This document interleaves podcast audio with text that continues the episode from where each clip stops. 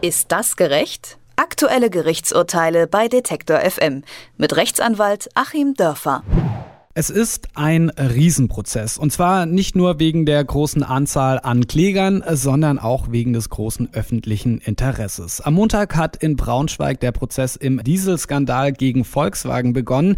470.000 Betroffene klagen in einer sogenannten Musterfeststellungsklage gegen VW, unterstützt vom ADAC und der Verbraucherzentrale. Bereits im Vorfeld sprachen Beobachter davon, dass das Verfahren Rechtsgeschichte schreiben würde.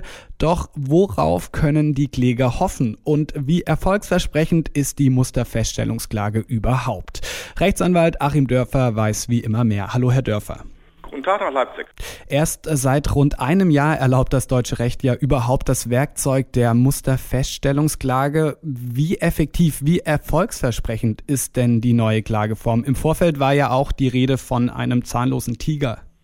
Ich glaube, dass man äh, hier allerhöchstens die Hälfte des Potenzials ausschöpft, die man hier hätte heben können. Und ähm, um so vorab zu sagen, das finde ich nämlich sehr plastisch, wenn man das Ganze mal googelt, dann sieht man, dass der Markt, hm, der bekanntlich als eine Art Schwarmintelligenz oft äh, eher Dinge weiß als wir alle, dass der Markt hier nämlich auch schon auf diese Bedenken reagiert hat. Ähm, es gibt nämlich einerseits äh, Anzeigen, die man dann angezeigt bekommt von Kanzleien, die ähm, Mandanten vertreten wollen im Rahmen dieser Musterfeststellungsklage und da um Mandanten werben. Und dann gibt es genauso Anzeigen von Kanzleien, äh, die sagen, das ist alles Mist und wir helfen ihnen aus dieser Musterfeststellungsklage wieder auszusteigen.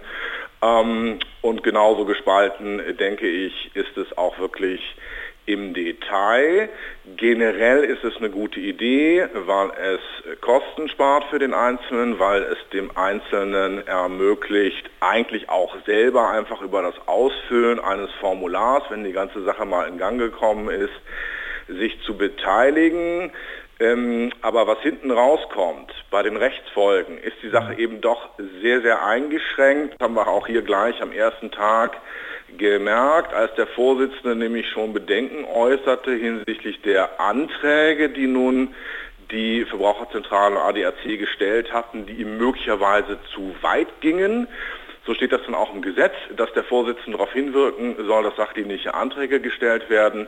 Und äh, das heißt, bevor die Sache überhaupt richtig losgeht, ist schon die Frage offen, ob die Fahrzeuge fehlerhaft waren und zusätzlich Volkswagen betrogen hat und daraus dann auch grundsätzlich die Rechtsfolge ist, dass die irgendwas zahlen müssen. Das ist ja nun das, was man sich davon erwartet, aber ob überhaupt diese Dinge geklärt werden können, ist jetzt schon wieder offen. Vielleicht kann nur geklärt werden, äh, dass die Motoren nicht gesetzeskonform waren und das hilft ja den Leuten, die an der Klage beteiligt sind, da auch nicht richtig weiter. Mhm. Wo genau liegt denn da das Problem? In den USA äh, war ja eine Sammelklage, an der sich das deutsche Modell der Musterfeststellungsklage orientiert, relativ erfolgreich. Die Kläger, die können da ihr Auto jetzt unter anderem wieder von äh, Volkswagen zurückkaufen, die das auch ja relativ großzügig handhaben.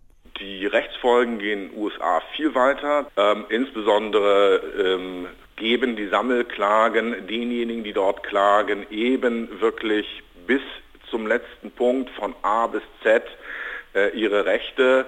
Das heißt, dann fließt dann auch wirklich Geld. Und hier ist es so, ähm, Musterfeststellungsklage fängt erstmal mit Muster an, hört sich irgendwie hübsch an und dann kommt Feststellung, äh, was dann zwischen dem Muster und dem Klage schön versteckt ist.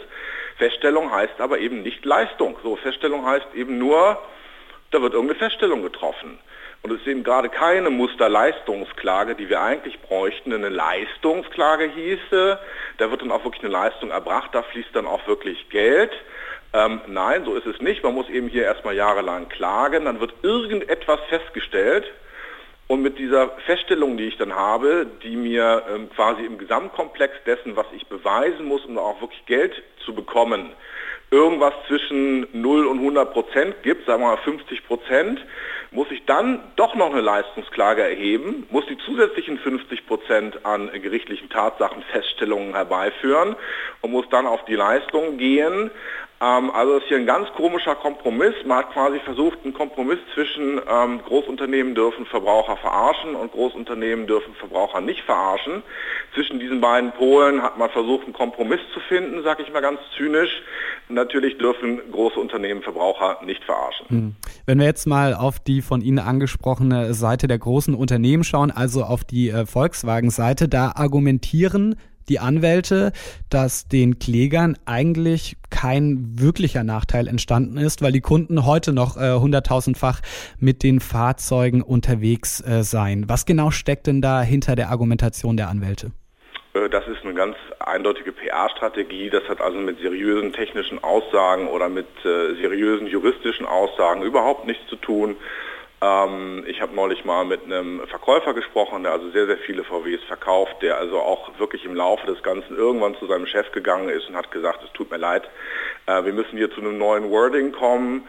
Das, was hier von VW kommt, äh, an vorgegebenen Musterformulierungen, was wir den Kunden erzählen können, ist gelogen. Ich persönlich werde es nicht mehr machen. Wir müssen hier ein anderes Wording finden. Natürlich sind diese Fahrzeuge mit gravierenden Mängeln behaftet. Okay, sie fahren irgendwie.